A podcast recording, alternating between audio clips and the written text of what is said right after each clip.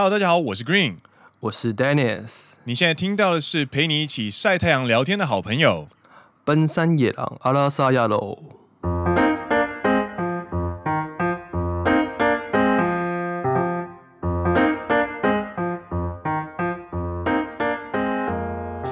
耶！欢迎来到第四季的第九集。是的。首先呢。我们要感谢大家在第四季的第八集，也就是上一集的时候呢，就是在我们的信箱里面塞爆了大家的担心、关怀以及祝福。对，要先感谢大家的关心。对，上一集我们在节目中分享了我们就是呃确诊有一位 D 先生他确诊的那个武汉肺炎，然后的一个故事的故事。然后听完这件事情之后呢，我们开了节目信箱。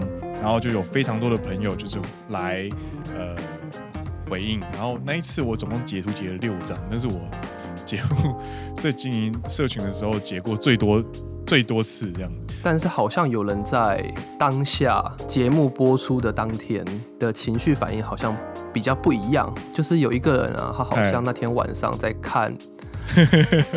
日本的电视节目，然后看着美女不断的在尖叫，非常的开心。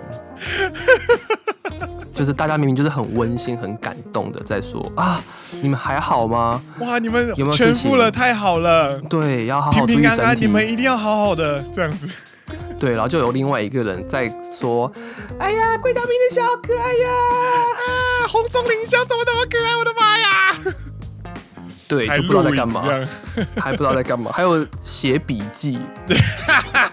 我就觉得说，嗯，就等哎，Cookie 有没有？Dennis 在说什么东西？Dennis 就在说，那一天晚上我在我们 PO 出星期三 PO PO 那个节目嘛，然后星期三 PO 节目之后，那天晚上我刚好在看那个有点心机又如何，就是阿萨多点那尼嘎瓦瑞诺这一个节目，然后。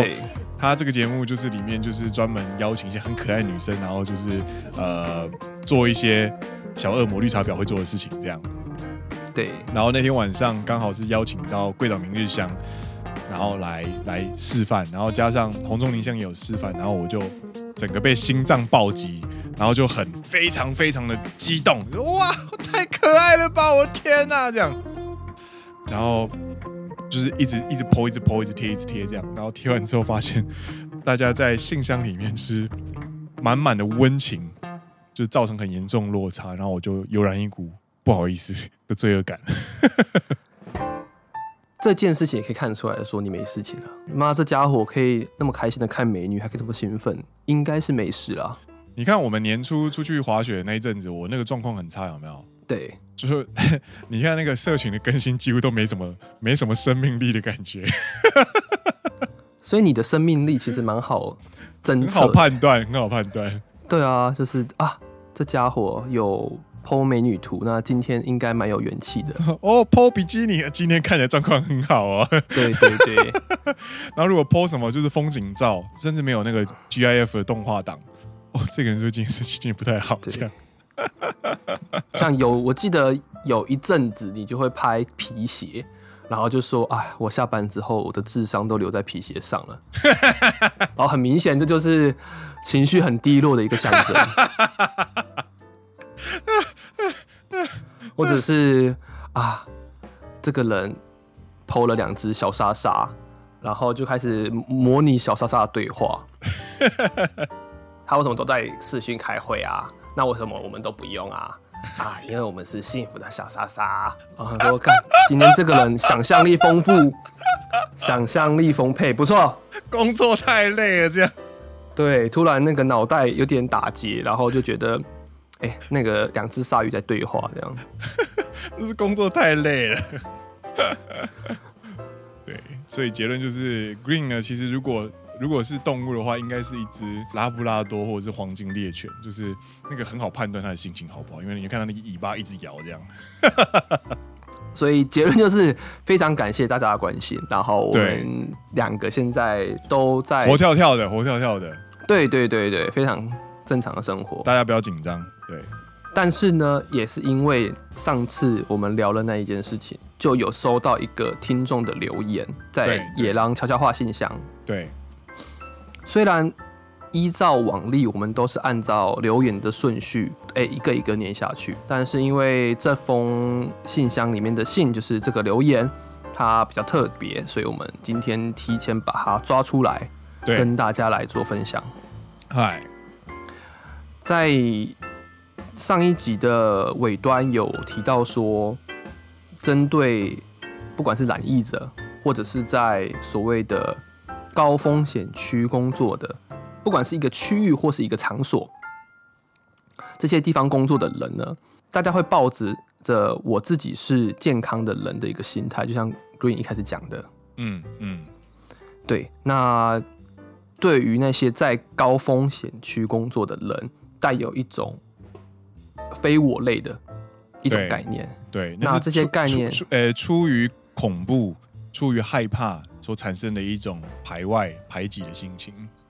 对，那之后我也补充说，其实某方面来说，那是一个猎物行为，请大家不要，大家要有同理心，或者是我知道你们会害怕，但也许你们不能百分之百体会对方的现在体验中的生活或现在的感觉，可是你们可以想象一下，对。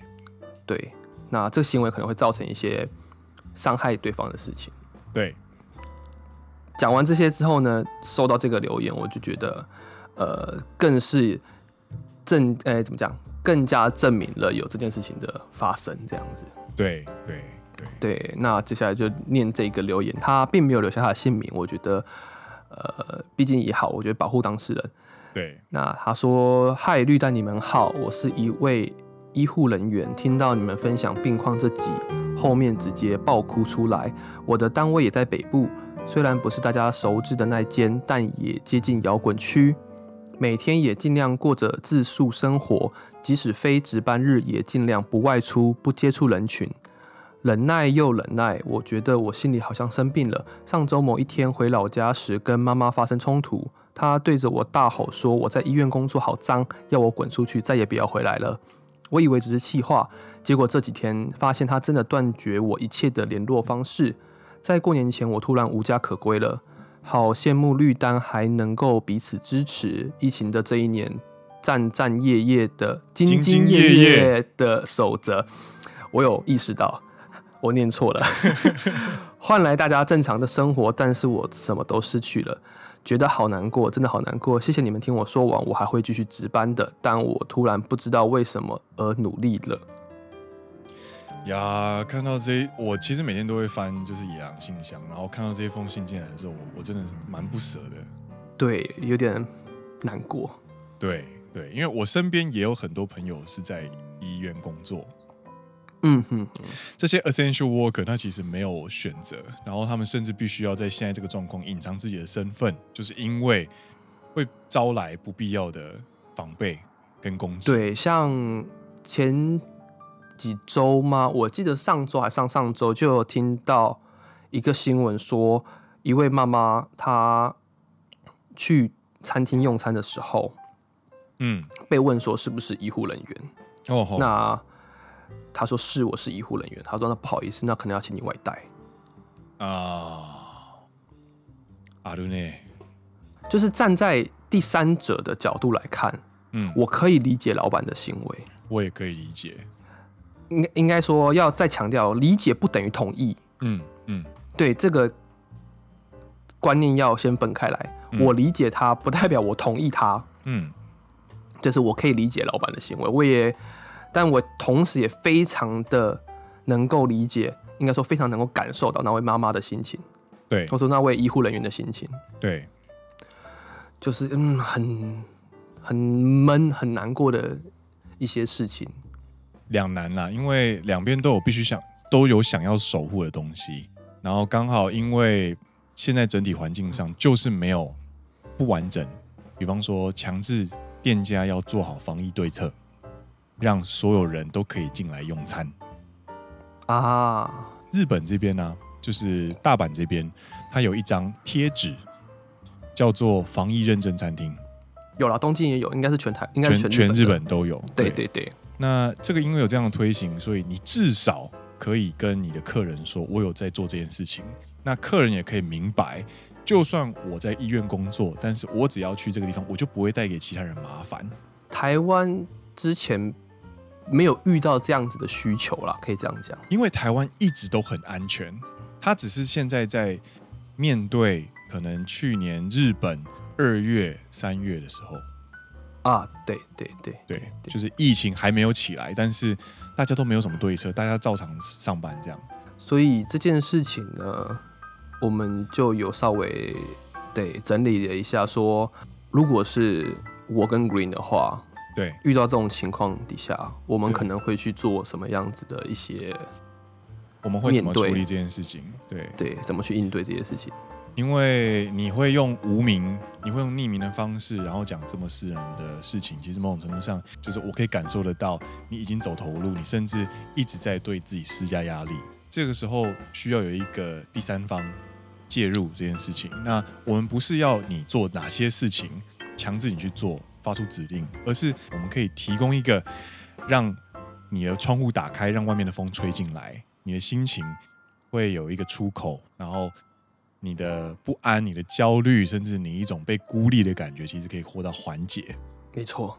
那今天呢，我们就要切入呃。这样子的问题，就首先还是要感谢你愿意信任我们，然后把这样子的问题、很私人的问题跟我们说。那我们接在接下来要分享的话题也问题呢，也不完全是正确的，但是只是从我们在旅日生活的过程当中所学习到的一些技能跟一些呃做事方式上面所呃获得的一个想法。嗯哼哼。那首先呢，这个问题它分为两个，一个是外在的关系处理。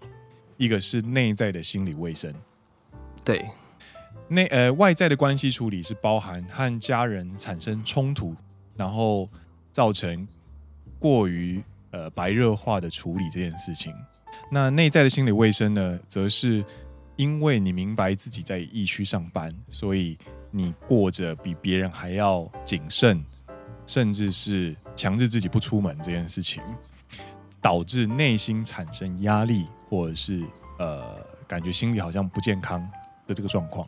对，那首先呢，呃，我们这两个问题，我们要先从外在关系先处理这件事情。外在关系处理呢，其实我们我跟 Dennis 讨论之后，我们分为三个步骤可以做。这个其实跟医院在急诊室在处理伤口其实有点像。首先就是先冷却，过来清创。然后后来先复原，这三个步骤。那冷却是什么意思呢？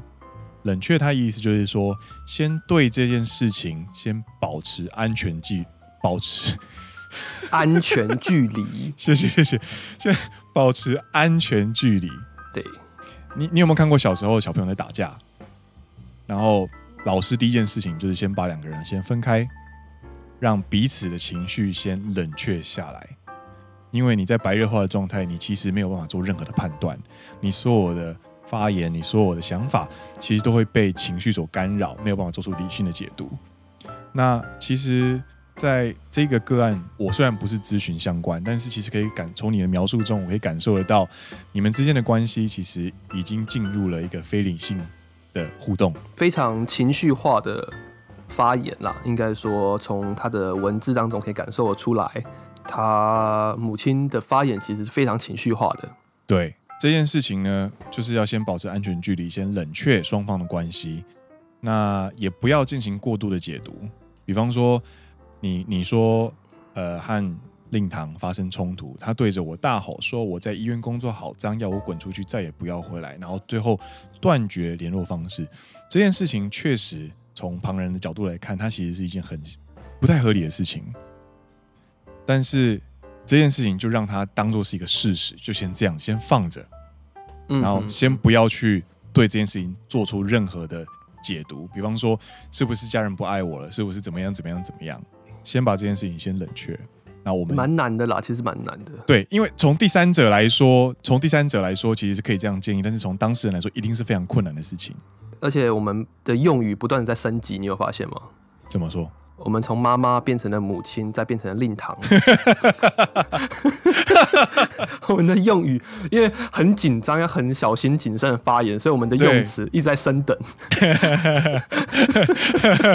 越来越谨慎。这样，对对对，从一开始是妈妈嘛，然后我们我刚刚是讲母亲，然后你刚刚最后变成蜜糖。哎，那这就是对。第一，第一个对，冷保持距离，先让自己的情绪冷静下来，嗨，然后不要过度的去解读现在发生的所有事情，因为你现在的所有解读都会都有可能是情绪化下的思考。对，OK，现在进入第二步，清创，嗨，就是这时候呢，先冷静下来之后，找自己可以信任的好朋友去跟他诉说这一切的状况。那其实现在看起来，我们很开心，你有把野狼当做你的好友去面对，因为你是在跟我们诉说这些情况。对，所以其实我们在做的事情，就类似像这位听众的好朋友一样，我们会冷静的去看，用第三者的角度去看发生的所有事情，然后并且以第三者的角度说，呃，如果是我们的话，我们可能会怎么去面对？那第三者的角度，毕竟我们就是世外人。我们并不会受到情绪的干扰，因为不是发生在自己身上的事情，可以比较冷静的去看待它。那这些东西呢？我们的话，第一，你可以释放你自己的一些情绪；第二，你可以得到第三者的一些参考建议，就是我们所说的第二步，叫做清创。对，那清创这件事情呢，为什么会用清创这个词？其实。我个人的成长经历，从学生时期开始，我其实会有很多朋友来找我聊他失恋的事情。那在聊的过程当中呢，其实我我我发现一件事情，就是让对方开始去讲他自己发生的状况。那他可能找第一个、找第二个、找第三个人，他把自己的状况讲了四遍、五遍，甚至到第十遍的时候呢，他其实会发展出自己一套逻辑，就是开始去呃对自己的。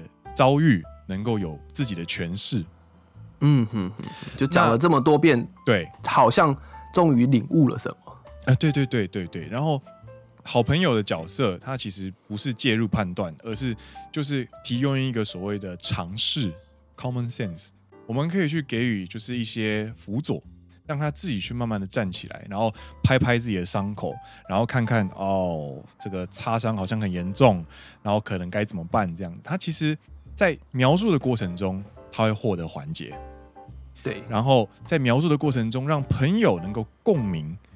其实能够让自己的机遇遭遇能够获得共鸣这件事情，他对于自己也会有非常非常强大的疗愈效果。这就是为什么戒烟的人他们会聚在一起，然后去描述自己在面对戒烟的时候的困难。其实他是有力量的，就是去讨牌啊。我我那么努力的建立了这么温馨的结论，你一巴掌给我拍散，干你老师！嗨，这是第二步，好不好？清创，我是针对那个最后面戒烟那一趴，我是只有针对最后面戒烟那一个部分。好的，就大家大家都是去讨牌的这样。嗨，好，第三步，嗨。对，第三步的时候呢，其实最终最根本是会痛，是内在的伤口。对，哇，这句好像歌词啊、哦。要处理最根本的源头，才可以去好好的解决这一整个问题。所以第三步复原的话，其实不只是外在关系的处理，其实要去面对自己内心到底会。到底因为什么发生这件事情？那然后找回自己心理自己的心理健康。对，所以这时候呢，需要稍微转换一点生活的重心。没错。为什么呢？因为我们之后会讲到，但是第三步的复原就是要找出内在的伤口、心理的伤口，找回心理的健康。对，嗨，那你要不要跟大家介绍你最近看到的一个？名词好，那在上一次的播出，在第八集的播出之后呢，其实有非常多的朋友在大在跟我讨论这件事情哦，包含就是呃医师朋友，你知道我有一些医师朋友，就是他听我们的节目，然后就说：“对，哎、欸，真的真的假的？你们确诊哦，这样子。”然后我说：“对啊。”然后我们还有分享一些日本的做法之类的。哇，这一集真的蛮珍贵的，我要分享给我其他的在医院工作的同事，这样 就是当成是这种个案 case study 这样，个案分析，个案分析这样。然后还有就是另外一些朋友，就是跟我们聊到，就是。就是我们在年末真的陷入一种很低潮、低迷的那个状况。其实，在日本它是有一个名词叫做自诉疲劳，那就是呃，W，你的痰很多，还好啦。那我们接下来其实就是跟大家介绍自诉疲劳这件事情，跟容易患得。自诉疲劳的人有什么样的特征，以及最后就是我们可以一起维持就是自己的心理卫生，就是保持健康状态。我们如何去改善大家在疫情中获得疲劳这件事情？我们去年五六月有没有讲过这个话题？嗯、类似的就是，哎，我们要怎么面对自诉生活啊？有啊有啊，我们那个时候刚好是因为刚好第一次进入。呃，紧急状态宣言，所以那个时候我们一直在讲如何在家工作这件事。哦，我们是讲如何在家工作。对。然后经过了这一年，变成了这个自诉生活会造成内心的压力，心理的压力会有一个自述此卡的 出来了。没错，没错，没错。我们的节目也是跟着这个事业在成长啊。对啊，我们也是，我觉得某方面。某种程度上上来说，我们也是经历了所谓的自述疲劳，所以才决定要出去。对对，要决定年末要出去，因为觉得我们有点受不了了。我觉得我们很厌烦这种自述疲劳的状态了。对，我自己去看我们后面那些，就是我们之前做一些决定。对，我我现在现在看起来觉得，我们就是要摆脱。自述状，就是自述疲劳这个状态，才决定年末去滑雪。对，没错。讲了这么多自述疲劳，现在要跟大家讲 WHO 的定义。嗨，虽然说现在都叫 CHO。对对，中国小狗狗。哎，对不起，我们有中国听众，呃呃呃，请请无视这一段。呃，它的定义叫做 pandemic。所以日文叫做，因为，看我忘突然突然忘记那个疲劳的英文怎么讲啊？它的它的日文叫做 pandemic hero。那接下来呢，我们就要请呃 Dennis 为我们介绍 WHO 所提出的提出的是什么东西？提出的，你的李登辉又出来了吗？各位听众们，接下来我们要有请。Dennis 为我们介绍 WHO 的 Pandemic Hero 的定义。好的。对，他是说，さまざまな感情や経験、认识に影响を受けることによって、时が経つにつれて徐々に现れてくる推荐される予防行为を守る意欲の损失，损失。哎，它的中文意思呢，就是呃，因为你怀，因为你经历了各式各样的情感经验，还有你在新的认知进来的关系受到影响，那随着时间的呃不断的推进，然后会慢慢的浮现一种，我不想要继续预防防疫了。そのままの翻訳就是，如果我按照这个字去翻的话，嗯，他的意思是说，你会丧失想要去遵守这些预被推荐的预防行为的意欲望呃欲望， 对，抑郁啦，就是欲望的意思，嗯嗯嗯，对，就是因为你在这段期间当中不断的被说我要怎么做，我要怎么做，我要怎么做，对。我应该要做这些这些 A B C 一二三，我都要做到。那随着时间的进行，你会慢慢丧失遵守这些事情的动力，跟想要去遵守这样的欲望跟抑郁。对，那白话一点来说，就比方说，现在我们出门都要应该要戴口罩，然后你你发现。我的宅急便好像来了，你让他放去去去哪？好，等我一下哦。为什么为什么你家没有你家没有冰崩？有啊，刚刚冰崩了。我没听到哎、欸，因为我有设 noise gate，所以那个太小声的声音不会收进。哎、欸，很过分哎、欸！干嘛？你要你你你家那个冰崩太大声了，好不好？冰崩。对啊，而且怎么可以只有让我在节目当中收包裹，你也要收一下啊？怎么可以只有让我的节我这边出现冰崩，然后超大声去收包裹？对不起，我们回到节目里面。没关系，没关系，一人一次，刚刚好。哎，豆总，现在开始呢，要跟大家讲，容易产生这种所谓的字数疲劳的人有哪些？这样看下来啊，我觉得我个人这边比较多符合他的描述。等下，你这句话我听不懂。就是、就相对于你，我比较符合这些条件。哦，そうだね。好，我现在来跟大家讲，在新闻当中呢，我们这边看到说有哪些人会比较会比较容易产生所谓的字数疲劳。哎，总共有五点。第一点，他说情报量过多的人。 哦，其实这也蛮好理解的，因为你就每天接受很多情报，你可能会比较疲累。现在日本一直在宣导不要太常看新闻，因为新闻都是一些负面的情绪比较多。好，这是第一个。第一点。第二个呢？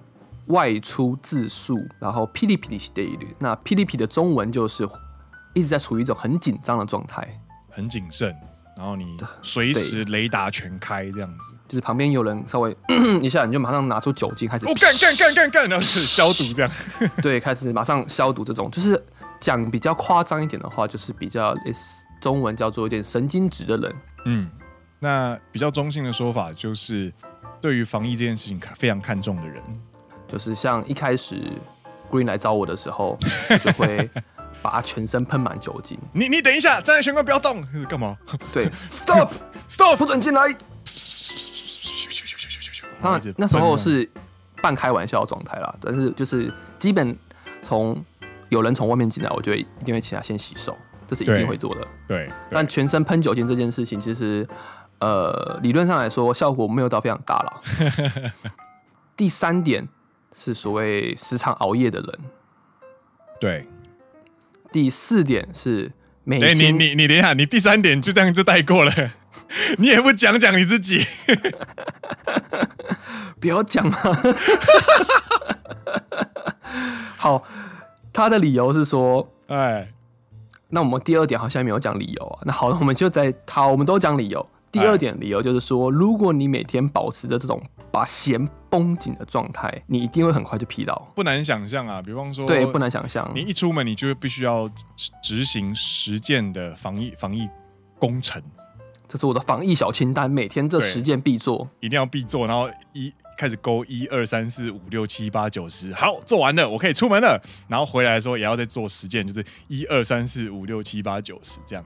你不用到，你不用到半年，大概一个礼拜做完之后你就受不了了。对，然后如果是真的很绷太紧了，就发现啊，怎么办？我今天出门回来之后漏掉了两项，我会不会生病了？心情的压力会非常非常的大。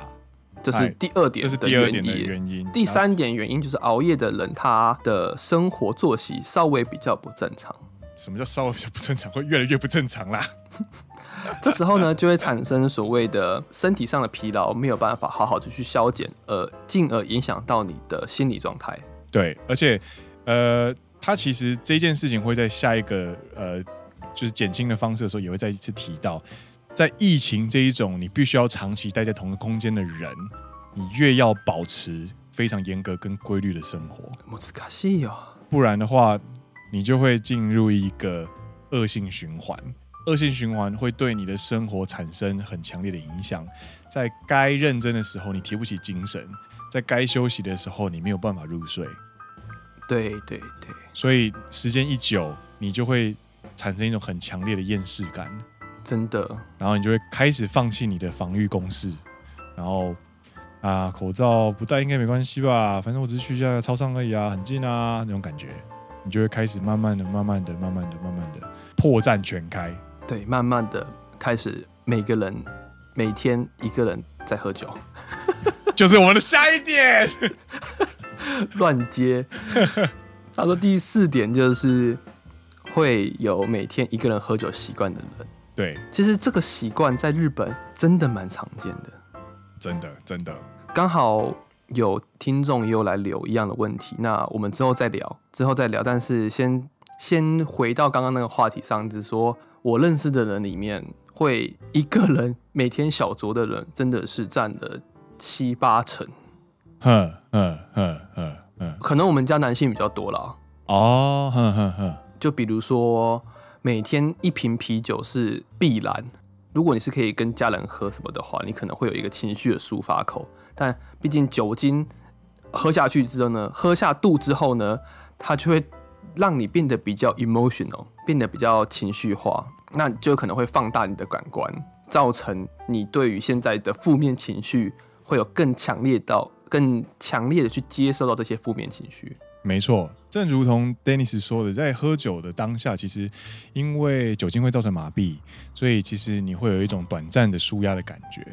但其实呢，你如果每天喝酒的话，压力的荷尔蒙，也就是正式的医学名词叫做皮质醇分泌会增加。你这个皮质醇如果增加的话呢，因为受到酒精的影响而增加的话，那每个人在面对压力时的耐性就会降低。嗯嗯嗯嗯，所以。你虽然可以获得短暂的舒压，但是长期下来，你其实你的抗压力会越来越差，越来越差，越来越差。这个应该不是，这个应该不是小酌啦，这应该是酗酒。他并没有说是小酌或者是酗酒，但是如果按照他这样子的说法看起来的话，会比较偏向酗酒，就是可能一天就喝掉了半支 whisky 之类的。我靠，哎。然后最后一点其实哎也是非常好理解，就是孤独的人。哎哎，我觉得这个 有点废话，但是 他都写了，我还是把它念出来。嗨嗨，那孤独的人，综合以上所有的条件，他就会没有办法有交流，没办法沟通。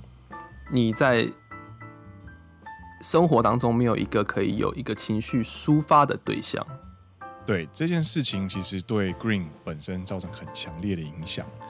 因为我个人是一个非常需要 social connection 的人，但是在疫情的这个这个状态下，我们不能出门上班，也就是我没有办法受到社会刺激，我的刺激唯一的来源只剩下脸书、YouTube、电视、广播、新闻。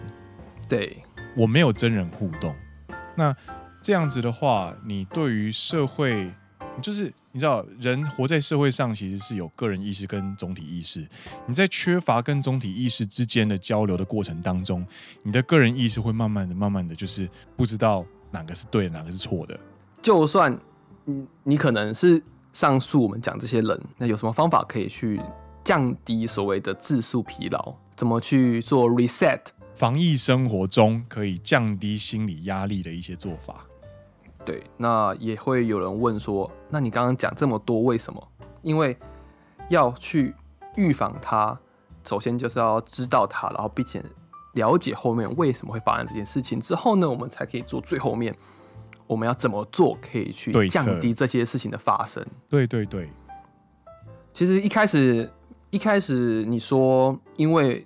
自述生活，所以会没有跟社会的连接，所以我们的与社会连接都会处于在网络比较虚拟化的一个地方。其实这一点，再加上我们一开始有谈到说，比较容易自述疲劳的人，他其实有一个点是他接受过多的情绪。这一两点就会让我联想到我之前有讲到的一个观念，就是在现在这个时代，资讯爆炸的时代，我们其实有一个很大的任务是要去。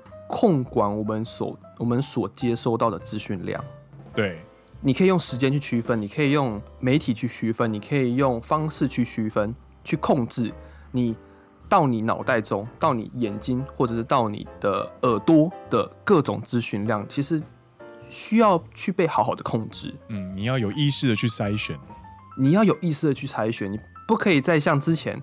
比如说，我们比较小时候都会电视一整天都开着，因为那时候资讯量其实没有那么多。我们一开始我们想要知道更多，这样对。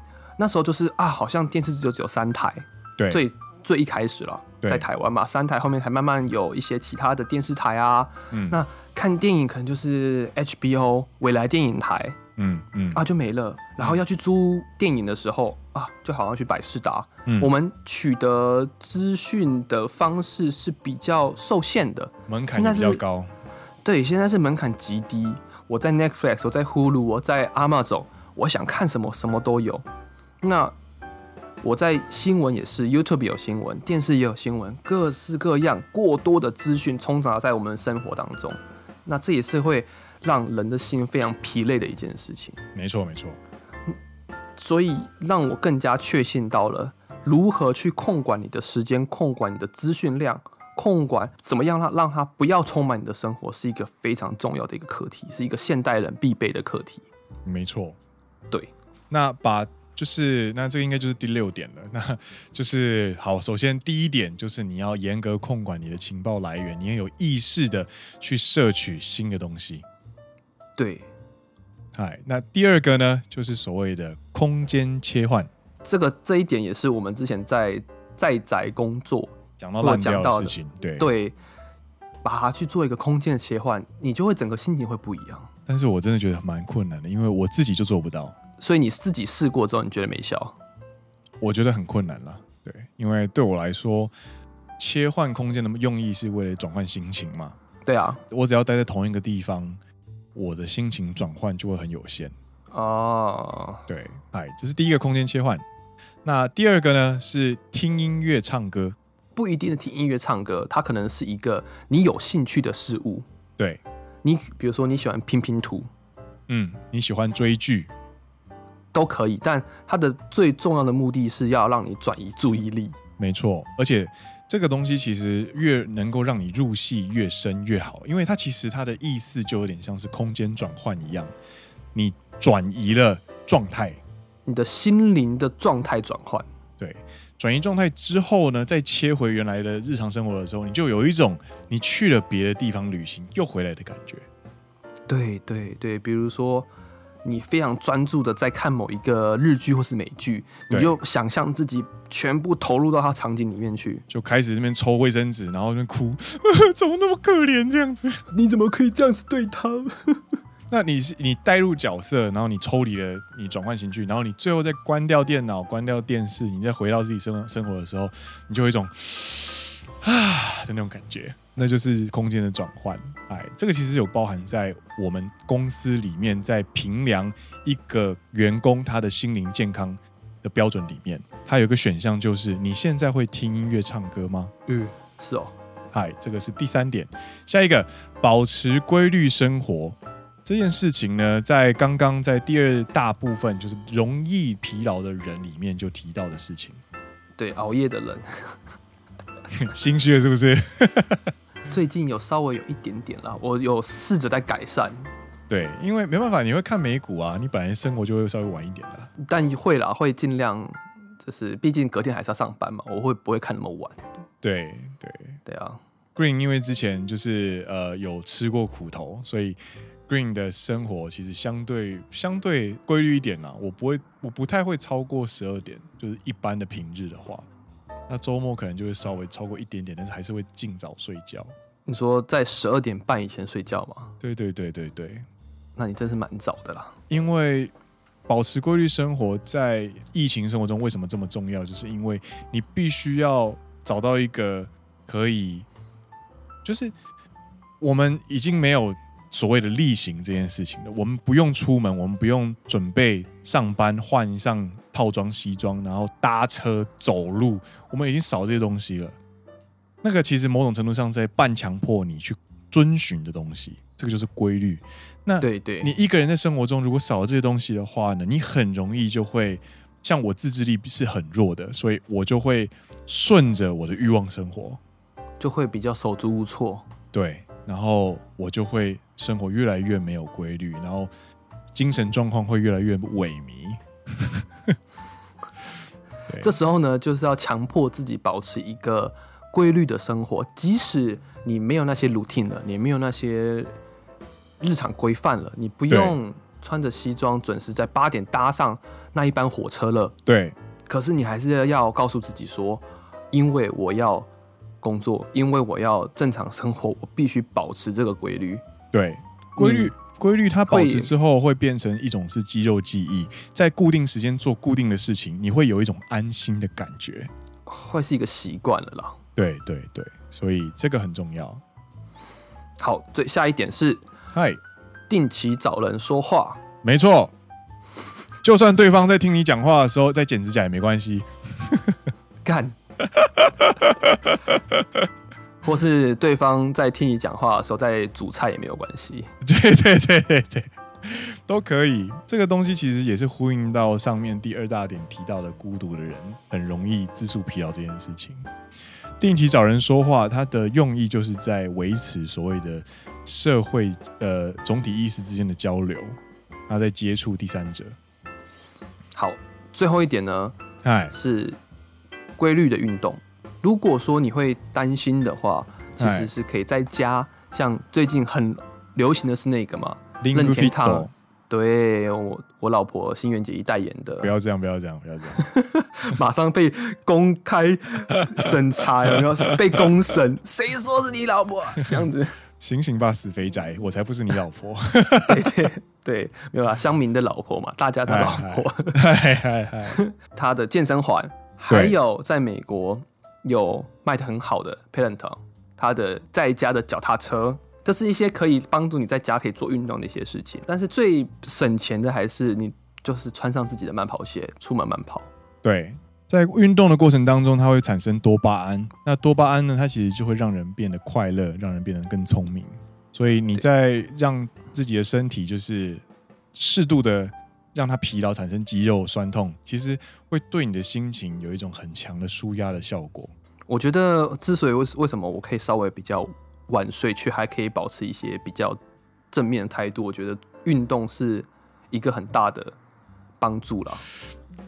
好好想要吐槽，但是又觉得好像很有道理。你要吐槽什么？来来来，就是 Dennis 真的很规律的在运动。你有在打网球，对不对？对啊，我还然后你现在在慢跑，对啊，对啊，但是把这件事情当做是熬夜的理由，这样我就有，有点不太能接受了。没有，不是熬夜理由，就是说为什么虽然我稍微有一点点晚睡，但我却。转个弯正当化，骂骂骂骂骂！我在加强就是运动的效果，你在拐弯合理化自己的行为。好啦，对不起，我会尽量早睡。哎，但我还是要推崇运动。嗨嗨嗨，对对对，像不知道哎，我自己是觉得说，你当你成了一个习惯之后，有时候你会怀念肌肉酸痛的感觉。没错没错，这是这这是事实，没错。虽然说这样讲好像有点 M，就是你好像觉得今天运动，然后回家隔天却没有肌肉酸痛的，怎么今天好像没有运动到？或者是你去做重训，然后做完之后隔天嗯没什么感觉，那应该是我做的不够重。对对，才会那个肌肉酸痛感会让你有真正有啊，我活着的感觉。肌肉酸痛它就是破坏肌肉所造成的痛。那某种程度上，你知道它在破坏的过程当中，随着再生长，你会越来越结实。所以肌肉酸痛你会自然的跟成长所得获得的成就感会连接在一起。对，对，因此你在做每一次的，不管是运动也好，或者是学习也好，所感受到的疲累，它其实跟工作上面所造成的疲累其实有点不太一样，因为对，你可以很直接的感受到，哦，这个就是成长的证据。没错，没错，没错。嗨嗨，那以上呢六点呢，就是我们在面对所谓的疫情疲劳、自述疲劳的过程当中，我们可以去做的一些小努力。我们已经一个小时了，那我们的 Q&A 要放在下一集吗？我觉得 Q&A 下一次，下一次，下一次。好，对，请大家 原谅我们今天是个话痨。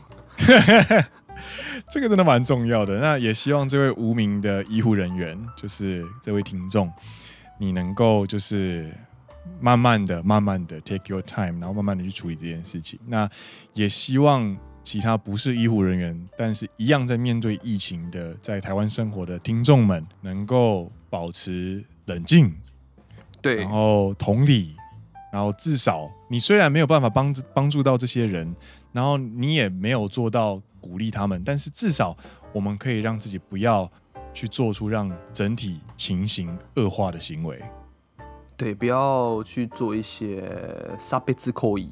对对，差别行为日文叫做差别行为。如此一来呢，其实大家都一样辛苦，大家都一样在面对压力。正因为这个时期，我们更需要团结啦，大家一起加油，这样。对，很八股，但是又觉得很重要的事情，所以讲讲就变这样。所以还是要感谢大家的关心，感谢大家的收听。对，我们还是要一起顽张りましょう。そうだね、そうだね、顽张るしかないと。顽张りましょう。哦， 那我们今天的节目就到这边告一段落了。我是 Green，我是 Dennis。你现在听到的是陪你一起晒太阳聊天的好朋友，奔山野狼阿拉萨亚喽。我们下一集再见喽，拜拜。对，下一集会有 Q&A，我们把周末 Q&A 放过去了。对对对对对，大家拜拜。好，拜拜。